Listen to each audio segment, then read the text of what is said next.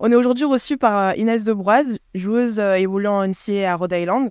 Après avoir effectué ses trois années lycée à l'INSEP, elle signe son premier contrat pro avec Charnay, mais décide finalement de tenter l'aventure américaine. C'est un sacré palmarès pour une jeune joueuse. Comment est né ton dévouement pour le basket? Alors, tout d'abord, je n'aimais pas le basket au tout début.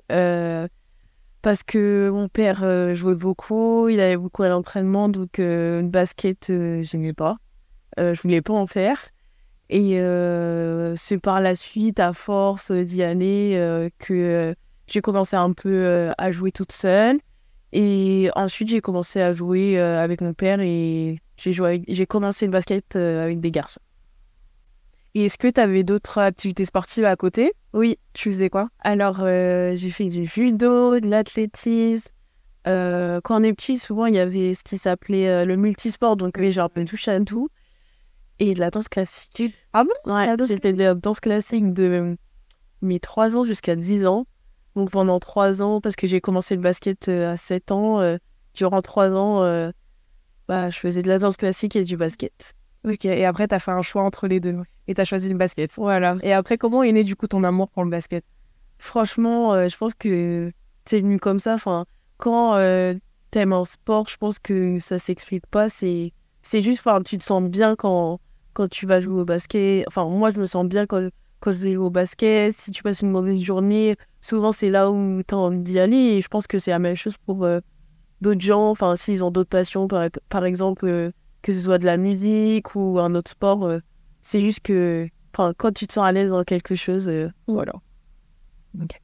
Après tes deux années au pôle espoir d'Île-de-France, tu intègres l'INSEP. Pourquoi on fait le choix d'intégrer cette structure? Alors, euh, pour moi, ça n'a pas été un choix, c'était surtout euh, un objectif de rentrer à l'INSEP. Euh, je pense que c'est la meilleure institution pour les filles pour se développer après les pôles espoirs. En tout cas, l'année enfin, l'année à laquelle je suis rentrée à l'INSEP, je pense que c'était le meilleur choix pour moi. En plus de ça, moi, je suis parisienne, donc je m'éloignais pas trop de chez moi, donc c'était un point positif. Euh, qu'est-ce que, selon toi, hein, qu'est-ce que l'INSEP apporte de plus qu'un centre de formation euh, plus classique? Alors, euh, l'INSEP, je trouve que c'est une structure pour, comment dire, pour, c'est vraiment fait pour te développer et tout est regroupé au même endroit, ce qui est vraiment bénéfique. Tu, tu gagnes vraiment de temps, tu n'as pas le trajet pour aller à l'école. Enfin, le, l'école, elle est à 5 minutes de ton bâtiment. Euh, ensuite, euh, la salle euh, de basket, elle est à, enfin, la salle, elle est à 3 minutes. Mhm. le self aussi, il est à 2 minutes. Donc, c'est vraiment. C'est un, un, campus. Voilà, c'est un campus et tu as tout sur place. Si tu te blesses, pareil, as, tu peux avoir une IRM le lendemain, une écho. Donc, c'est vraiment une infrastructure vraiment. Enfin, pour la performance. Mmh. Voilà. Euh, comment sont organisées euh, tes, semaines euh, à l'INSEP en termes d'études et de basket? Alors, à l'INSEP, c'est aussi super bien organisé l'école et le basket. Enfin, par rapport à la discipline du basket, nous, on avait les, cours, les cours le matin jusqu'à 10h30 à peu près. Oui, je crois que c'était 10h30. Ensuite, on enchaînait avec le premier entraînement le matin qui finissait vers midi. Ensuite, euh, bah, tu devais te doucher, euh, aller, euh, aller manger. Ensuite, tu réenchaînais avec deux heures de cours, je crois. Et après, tu repartais à l'entraînement le soir. Et ensuite, bah, tu dois aller manger. Et certaines fois, le soir, tu as ce qui s'appelle l'étude. Et tu dois sortir de boire et tu retournes à la scolarité. Donc, c'est c'est toujours bien structuré. C'est plus, plus. Vous avez plus de liberté, entre guillemets, qu'au pôle. Mais c'est quand même bien, bien cadré. Alors, euh, je dirais que oui, on a forcément plus de liberté parce qu'on euh, on passe quand même euh, au lycée, mmh. mais on reste toujours, comment dire, pas enfermé, mais on est dans une infrastructure où on ne peut pas sortir quand on veut. c'est c'est quand même structuré, mais tu as quand même beaucoup plus de liberté qu'au pôle. Mmh. Et aussi, à l'INSEP, on va une fois par semaine, enfin le vendredi, on, on se rend au lycée, à notre lycée de référence une fois par semaine pour tout ce qui est par exemple, pour moi, tout ce qui est TP, euh, voilà. Ok. suite à tes trois ans à l'INSEP, tu signes ton premier contrat professionnel. C'est ça? Une Ça n'a pas été un contrat professionnel, ça a été une convention. Ok, bah tu signes une convention à Charnay. Comment as-tu vécu cette première année en tant que professionnel Alors, ça a été très intense. mais vraiment, ce que je tire de cette expérience, ça a été vraiment que du positif, que des choses qui m'ont apporté. Ça a été court parce que je me suis blessée en fin novembre, début décembre, donc ça a été court. Mais sur l'aspect de découvrir comment se comporter comme une vraie pro, une vraie indépendance, parce que c'est là que tu commences à, à te faire à manger trois fois par jour. ensuite, tu dois te déplacer pour aller à l'entraînement toute seule. C'est plus forcément à deux minutes de, de là où tu dors. ensuite, bah, t'es pas forcément entouré parce que tu retournes le soir bah, chez toi, tu es toute seule, alors que quand tu à l'INSEP ou au pôle, bah, le soir, tu avec tes copines. Enfin, si tu veux voir du monde, bah, c'est toujours possible. Mais euh, je trouve que ouais, ça t'apprend la vraie vie et tu découvres vraiment aussi euh, le, le, monde professionnel. Et euh, je dirais sur un plan, sur le plan du basket, vraiment aussi pareil que du positif parce que j'ai eu la chance de jouer, j'ai eu du temps de jeu, euh, ça s'est aussi très bien passé avec le coach. Les filles aussi que j'ai pu euh, découvrir, euh, bah, elles m'ont vraiment beaucoup apporté. Il y avait vraiment des, des, très bonnes joueuses qui sont venues acharnées. Donc, ça a vraiment été une superbe expérience. Et tu, tu, nous disais donc, que tu as signé une convention, une convention pardon, et non un, un contrat pro. c'est quoi du coup la différence entre les deux? Alors, une convention, bon, je connais pas non plus trop les termes techniques, mais en fait, c'est un contrat pro, euh, c'est que tu es vraiment considéré comme professionnel, tu as un contrat de travail, en fait. Et la convention, c'est plus euh, quand tu es jeune.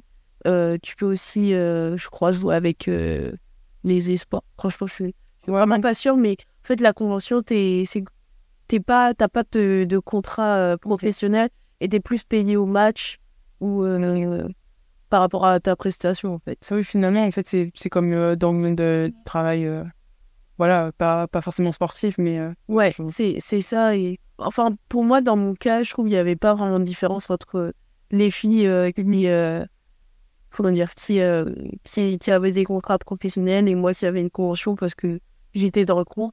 Mais j'ai plus fait une convention parce que j'avais toujours l'idée de partir aux États-Unis. Du coup, par rapport à ton envie de, de partir aux États-Unis, donc après, euh, après ton année à Charnay, euh, tu, tu, intègres l'université de Rhode Island euh, aux États-Unis. pourquoi, pourquoi justement avoir décidé de, de poursuivre ta carrière à l'étranger? Du coup, bah, après ma première année en professionnel avec Charnay, je me suis rendu compte que c'était compliqué de faire ses études et de jouer au basket en même temps. Du coup, je trouve bah, que les, États-Unis, c'était un bon compromis pour pouvoir continuer à faire des études et, jouer, euh, continuer à jouer au basket. Dans un précédent podcast, on a eu euh, Elena de la Ruelle qui euh, a eu à, partir aux États-Unis également dans une université, qui nous disait que bon, elle est partie pour un peu les mêmes raisons que toi, hein, pour pouvoir allier le, basket avec les études. Et elle nous disait que certaines personnes lui disaient que partir aux États-Unis, c'était un peu comme si tu avais peur de, euh, de rentrer dans le monde professionnel euh, du basket euh, en France. Qu'est-ce que tu penses de ça, toi? Alors, moi, je pense pas que c'est la facilité parce que, enfin, pour ma part, ça a été super compliqué de partir aux États-Unis. Enfin, j'ai eu des tests à passer en anglais. j'ai quasiment mis un an à les passer. Je les ai passés des, des milliers de fois, les tests. Donc, franchement, si j'avais voulu choisir la facilité, entre guillemets, bah, je pense que je serais resté en France, mais j'aurais abandonné le projet parce que c'était vraiment pas facile. Donc, euh, moi, je pense pas que c'est la facilité, de plus que bah, tu t'éloignes de ta famille, tu pars toute seule, euh, enfin, la barrière de la langue. Euh, enfin, pour ma part, j'étais vraiment pas bonne en anglais, donc ça a vraiment pas été facile. Donc, moi, je dirais pas que c'est la facilité. Après, le milieu pro, il est aussi super compliqué, c'est pas facile c'est aussi un, un, autre milieu, mais euh, je pense pas que cela facilite. Euh, quels sont les, les critères d'entrée en, en NCA pour une joueuse euh, étrangère? Alors, euh, pour une joueuse étrangère, on a des tests euh, en anglais à passer pour voir euh, notre niveau et être accepté à, hum, à l'université. Euh, ensuite, on a l'université euh, analyse toutes tes notes euh, par rapport au niveau français, enfin, analyse tous tes bulletins scolaires, toutes tes notes, toutes tes appréciations, ils analysent ça. Et ensuite, bah, je dirais, c'est sur le plan basket, ton niveau, euh, si les coachs, les recruteurs te veulent, c'est en fonction de ce qu'ils recherchent. Ils vont, ils vont choisir en fonction de ça et faire des, des propositions. Et du coup, toi, t'es pas passé par une prep school, t'es directement allé à l'université là-bas. Ouais. Et, euh, et du coup, les recruteurs, comment ils, ils voient un peu euh, ton niveau? Enfin, c'est vous avez des des euh, je- des des entraînements euh, dans des universités? Alors moi, euh, j'ai pas fait, j'ai fait ni visite ni d'entraînement. Ça a été plus euh, par rapport à euh, le, le recruteur m'a m'a vu évoluer à travers euh, différentes compétitions, des matchs, et c'est par la suite qu'il qu'il m'a contacté euh, pour euh, ensuite faire une proposition. Et tu fais quoi comme étude à côté euh, du basket? Alors moi, ma major, on appelle ça comme ça là-bas, c'est pour devenir euh, kiné. Ok. Ok. Et là, t'es en deuxième Première année, première année, j'ai fait ma première année. Ok, ça marche. Euh, comment est organisée ta semaine en période scolaire avec tes entraînements? Alors, euh, aux États-Unis, on- moi, pour ma part, je commence à 6 h du matin les entraînements individuels. Ensuite, à 6h45, euh, on a musculation. Et un peu jusqu'à 7h30, 7h45. Et de 8h jusqu'à 10h à peu près, euh, on a entraînement collectif. Ensuite, euh, on enchaîne avec ce qui s'appelle l'étude. Aussi, surtout quand tu es première année, tu as, de l'étude durant à peu près une heure et demie, euh, deux heures. Et, euh, et ensuite, enchaînes ta journée euh, de cours euh. Et le soir, si tu veux retourner à la salle, tu peux y retourner, tu fais tes devoirs, euh, t'es. Et est-ce que euh, c'est assez aménagé par rapport à, à vos cours, etc. Oui, tout, tout est fait pour que euh, on puisse euh, obtenir nos cours à partir euh, de 11 heures. Donc, après l'entraînement, tu auras la possibilité de prendre n'importe quel cours euh, après. Et aussi au niveau des notes, parce que Elena, quand on l'a eu pendant euh, un précédent euh, podcast, elle nous a dit que euh, dans l'université où elle est, euh, les notes vont avec le basket. Si t'as pas de bonnes notes, euh, t'as pas de basket et vice versa. C'est ça. Donc, on a ce qui s'appelle un- une moyenne à l'université. Et il faut avoir euh, 2.0 sur 4.0, je crois, pour être éligible, être éligible à jouer. Et si tu es en dessous de, cette- de cette moyenne, euh, tu peux pas, tu peux pas jouer parce que bah, tu dois avoir une certaine, euh, un certain équilibre Mm. euh, entre bah, tes cours et, et le basket. Ils sont très disciplinés, en tout cas aux États-Unis. C'est Ouais. bien. Parce que, enfin, je vois pas beaucoup de. même si on peut pas trop comparer, mais par exemple, même avec Jasmine ou. Jasmine, on l'avait eu pendant un précédent podcast. Et on lui avait demandé si. euh, parce qu'elle faisait des études à côté et également elle jouait avec euh, les pros. Il n'y a pas forcément d'aménagement. Donc, euh, en gros, si tu loupes tes- les cours, tu loupes les cours, mais tu dois assurer tes entraînements au club, quoi c'est assez difficile par rapport à ça et je trouve ça, je trouve ça bien qu'ils proposent des, euh, des, aména- des aménagements comme ça. Quelles sont euh, les différences que tu peux noter entre les États-Unis et la France niveau mentalité, style de vie, etc. Alors, euh, je pense que une grosse différence, c'est les infrastructures. La différence d'infrastructures entre euh, les États-Unis et la France, ça- n'a rien à voir. Aux États-Unis, tout est en grand, tout est à ta disposition, les salles. Euh, Enfin, pour vous donner un exemple, si, si aux États-Unis tu veux t'entraîner pendant l'été, tu auras toujours une salle à trouver. Ce sera facile de, de pouvoir t'entraîner, alors que dès que tu rentres en France, c'est compliqué d'avoir une salle, alors que tu veux juste t'entraîner, mais il y a plein de règles avec la mairie, etc. Donc, euh, par rapport à ça, euh, je trouve que c'est un gros point.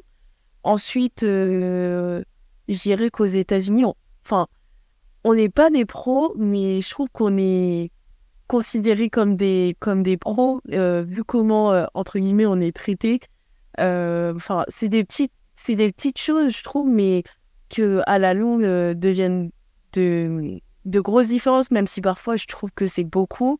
Enfin, pour vous donner un exemple, nous laver les maillots d'entraînement, nous laver les maillots de match, et c'est pas toujours des choses qu'on retrouve en pro, alors que on, on pourrait se dire que c'est facile de, de laver ses maillots, et je suis d'accord, moi, je, je, l'ai fait je trouve ça normal.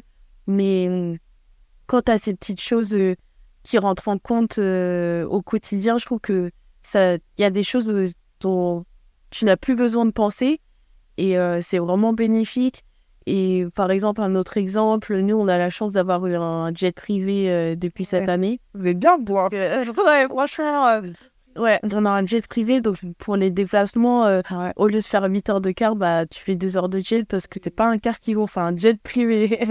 Enfin, ouais, ça- J'espère que plus tard, bah, on pourra apporter ça en France, qu'il y aura des donations comme ça se fait aux États-Unis euh, pour les clubs, parce que je pense que pour euh, bah, des, des euh, femmes pros euh, de, qui, qui sont là, qui sont pros depuis longtemps, je trouve que ça fait une grosse différence de faire, enfin, même avoir un jet privé et, et prendre rien que l'avion, enfin, il y a déjà une grosse différence parce que tu arrives juste dans le jet, tu décolles, tu atterris et tu repars, quoi. Mm. T'as pas à passer les contrôles, t'as pas à passer plein de choses. Donc, en fait, ça, c'est un gain de temps que on a pour nos cours, pour la récupération, pour plein de choses. Et j'espère que pour ça, euh, bah, que plus tard, on aura ça en France. Et euh, après, je dirais, ce qu'il y a de plus en France, bah, c'est le fait de, de côtoyer des joueurs pro parce que je trouve que le, notre championnat euh, français est d'un super bon niveau. Il y a quand même des joueuses internationales, des joueuses WNBA, donc c'est vraiment d'un niveau euh, très élevé. Donc, euh, Mais je trouve que l'exigence qui vous, euh, qui vous demande d'avoir au niveau des cours et, du basket, et euh, en fait, je trouve que c'est normal parce que, en fait, ils vous mettent tellement dans un confort que je pense que c'est la moindre des choses d'exiger ça de vous parce qu'en fait, vous vous préoccupez pas, vous vous préoccupez pas forcément de ce qui se passe autour, comme la- laver votre linge, je sais pas quoi. Donc, je trouve que c'est tout à fait normal en fait ce qu'ils demandent en Ouais. contrepartie, ce qu'ils vous mettent bien quand même. Pense qu'il est, il est super bien. euh, ouais, c'est. Enfin, limite, on est. Je pense que dans certains clubs, on est mieux. euh, pas traité, je dirais pas traité, mais les conditions sont, euh, sont superbes. Ils mettent tout en place en fait que vous excellez au mieux. Ouais, qu'on performe. Est-il important pour toi en, en tant que femme basketteuse d'alimenter euh, tes réseaux sociaux avant- afin de médiatiser ton image? Alors, euh, moi, je pense qu'avec ces réseaux sociaux, ça peut t'ouvrir plein d'opportunités. Mm.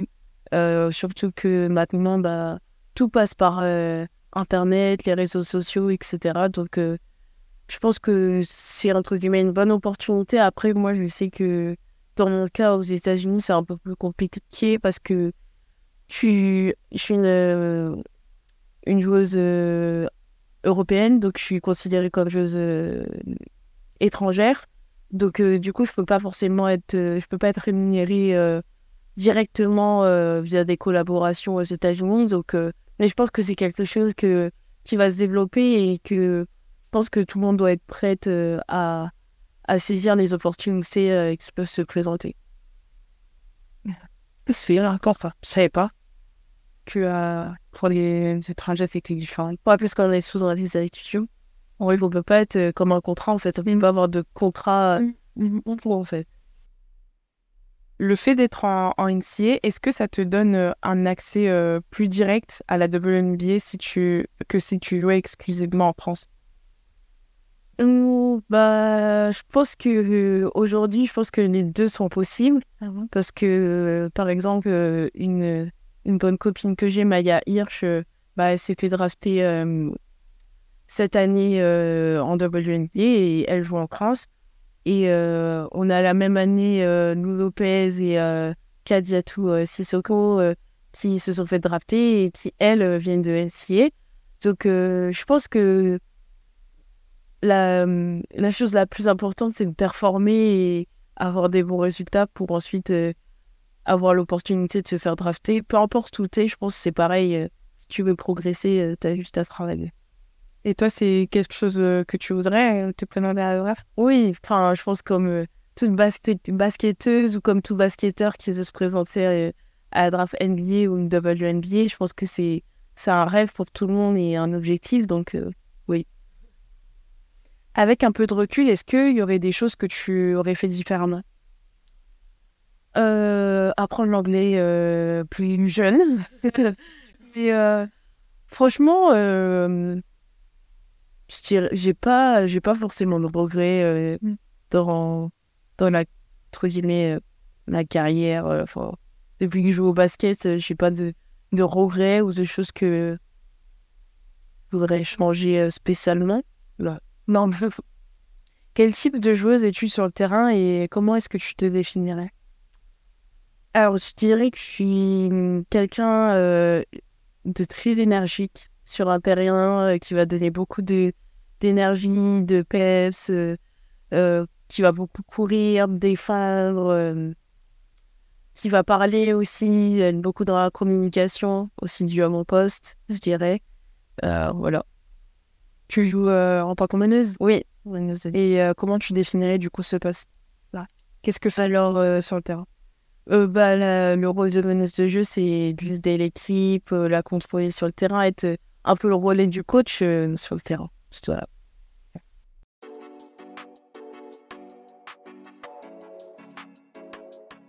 Le basket féminin est encore peu représenté au, niveau des médias, même si on peut noter des améliorations. Comment, euh, toi, à ton échelle, tu pourrais euh, contribuer à faire changer cette tendance? Euh, Je pense que ce qui pourrait être bénéfique, c'est toujours par repartager des choses sur le basket féminin, sur mes réseaux sociaux, en parler autour de soi, quand il y a des tournois féminins, s'y rendre quand on a le temps. Je sais que.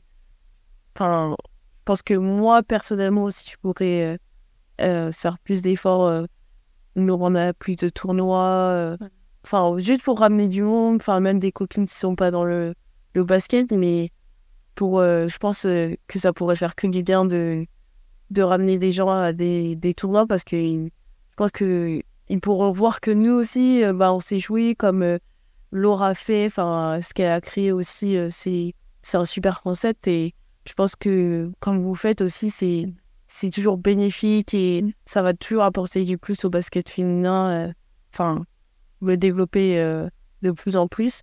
Même si je trouve que aujourd'hui, euh, tout le monde fait des efforts comme là, il y a le championnat d'Europe, mhm. on peut voir tous les matchs à la télé et sur. ouais, on peut voir tous les matchs à la télé. C'est quelque... c'est des choses que avant on, on voyait pas forcément. Ah. Quelles sont les personnalités féminines qui t'inspirent? Alors, euh, pour en citer deux, je dirais euh, Sue Bird et Diana Taurasi. Classique. et pourquoi ces joueuses-là? Alors, euh, Diana Taurasi, ça a toujours été euh, ma joueuse préférée. Enfin, je l'adore. Et Sue Bird, bah, je l'aime beaucoup aussi parce que c'est une meneuse. Donc, c'est une inspiration. Quels sont tes objectifs à court et moyen terme? Alors, à court, terme, je dirais les équipes de France euh, vont Faire, la, faire partie de l'équipe U20, puis euh, faire un euh, championnat d'Europe si j'ai l'opportunité euh, de faire la campagne jusqu'au bout. et ensuite, à moyen terme, je dirais faire une bonne saison à Rhode Island, revenir en forme, revenir avec de la bonne énergie euh, et euh, en ayant travaillé, ouais. Et euh, tu t'entends bien avec, avec tes co-experts là-bas, le staff c'est tu te sens bien? Alors, franchement, je suis super bien sentie. Ça a été vraiment, enfin, pour ma part, une superbe année. les filles ont été super accueillantes. vraiment, enfin, les, les personnes là-bas euh, aux États-Unis sont vraiment, euh, comment dire, euh, ouais, vraiment accueillantes. Mm. Donc, j'ai pas eu vraiment de, de problème et je me sens bien aussi avec le staff. le staff, est super. Il, y a, il y a beaucoup d'étrangers aussi ou, pas du tout, enfin, dans ton équipe en tout cas Alors, oui, à Rhode Island, cette année, on était six Françaises. Ah oui. Euh, et euh, ensuite, on a, il y avait une Estonienne, une euh, Israélienne et une Canadienne, mais quand c'est c'est tout dans les États-Unis. Ouais, tu sais. Ça n'a pas été dur pour toi, en vrai, de, euh, de quitter la France, ta famille, tes amis, pour aller euh, sur un terrain inconnu, entre guillemets? Alors si, ça, a- ça, a été, ça a été forcément compliqué parce que tu pars loin, tu parles super loin. Mais je trouve que le fait d'avoir été avec des Françaises, euh, ça m'a euh, rassurée. Euh, Quel conseil tu pourrais donner à, à une joueuse qui souhaite euh, intégrer l'ANC Alors, euh, je dirais une chose, c'est être sûr de son choix. Euh, je pense que si euh, cette, euh, cette fille veut partir, je pense qu'elle doit être sûre de, de vouloir partir et être à 100% dans, dans son projet. Quelle personnalité tu pourrais nous conseiller pour un futur podcast? Alors, euh, je dirais Maya Hirsch.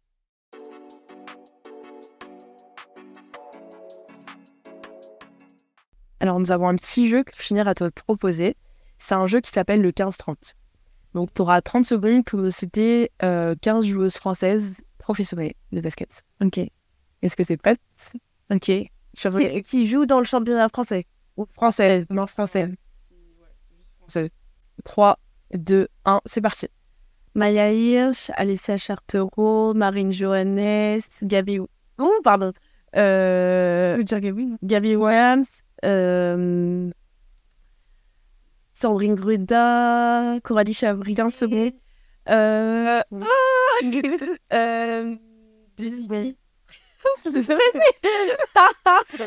euh, 5 secondes. Putain, j'ai pas... Ça m'a trop stressé le temps. T'as perdu. T'as perdu. As Elle en a cité combien 6 C'est vrai. C'est quoi le record C'est 15. Il y, a, il, y a peu, il y a peu de personnes qui ont réussi. hein. Il y en a peut-être 3, je pense. Mais en tout cas, euh, merci beaucoup de nous avoir euh, reçus. Euh, C'était un plaisir déjà. Et, en tout cas, on se souhaite le meilleur pour la suite. Et, et on espère que ça se passera bien. On souhaite que le meilleur en tout cas. Merci à vous. Merci.